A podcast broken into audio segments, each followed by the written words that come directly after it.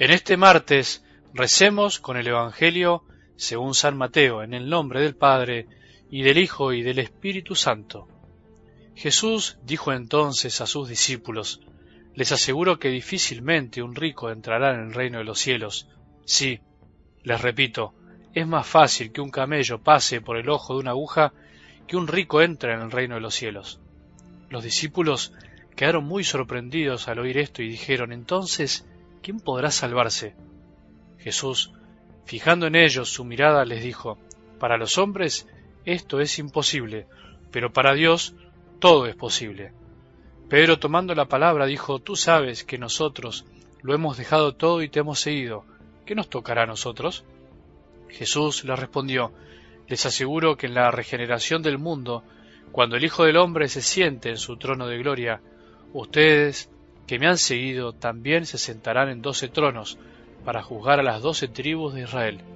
Y el que a causa de mi nombre deje casa, hermanos, y o hermanas, padre, madre, hijos o campos, recibirá cien veces más y obtendrá como herencia la vida eterna.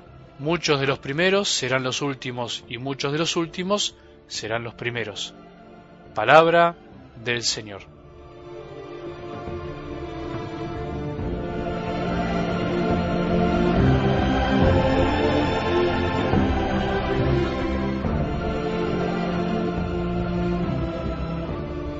Cuando en nuestra vida experimentamos contradicciones de propios y ajenos, cuando nos damos cuenta de que la mentalidad de este mundo es hostil y rechaza el amor y la verdad de Jesús, cuando en nuestros propios hogares y familias vivenciamos que a muchos les molesta que amemos a Dios sobre todas las cosas y pongamos a Jesús antes que a otros, no debemos olvidar que al mismísimo Dios en la tierra y a sus apóstoles después les pasó lo mismo.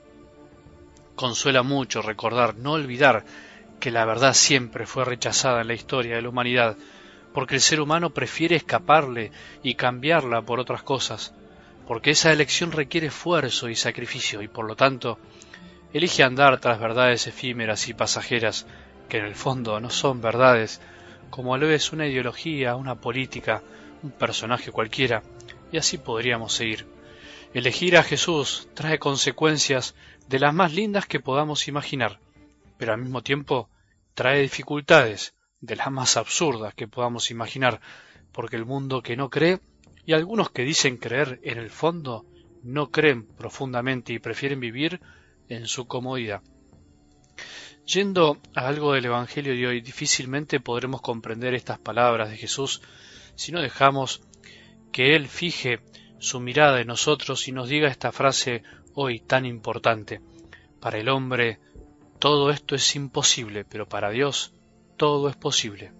Para Dios es posible que empecemos a comprender que nuestra riqueza más grande no pasa por las cosas que tenemos, y no importa cuánto tengamos, no es por la cantidad de bienes que poseemos, sino por el apego que les tenemos.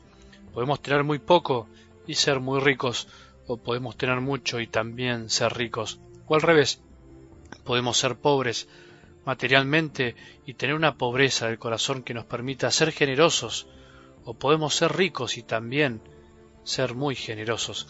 Ahora es verdad que teniendo mucho es muy difícil ser pobre de corazón, por eso es muy difícil, dice Jesús, que un rico entre en el reino de los cielos, que un rico comprenda esta relación de amor que es el reino de los cielos, porque Jesús hoy no se refiere solamente a salvarse para llegar al cielo cuando uno muera, sino que se refiere al hoy, al aquí y ahora.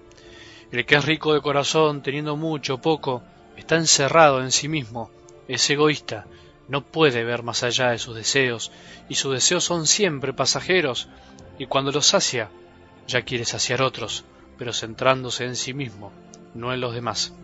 Ahí está el punto clave de la pobreza del corazón, buscar saciar las necesidades de los otros y no únicamente las mías. Y entonces el rico de corazón y el que es rico materialmente no puede vivir esta relación de amor que es el reino de los cielos, que en nuestra vida se traduce en hacer la voluntad de Dios. Y la voluntad de Dios es que levantemos la cabeza y nos demos cuenta que a otros no les tocó lo mismo que a nosotros, que otros la están pasando peor y sufren mucho más. y que si somos generosos descubriremos y poseeremos la verdadera riqueza que tiene que ver con abrir nuestra vida a los demás, no solo dándonos nosotros mismos, sino también compartiendo cosas que tenemos.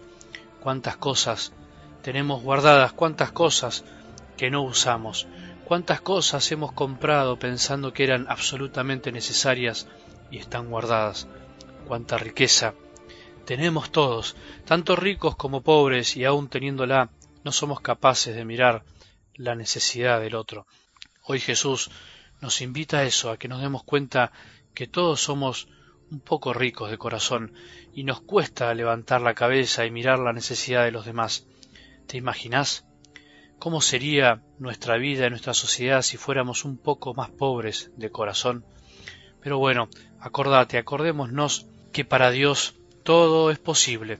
Es posible que hoy seamos un poco más generosos, es posible que hoy abramos nuestro interior y la riqueza que hay en él a los demás. Es posible también que compartamos algo de lo mucho que materialmente tenemos.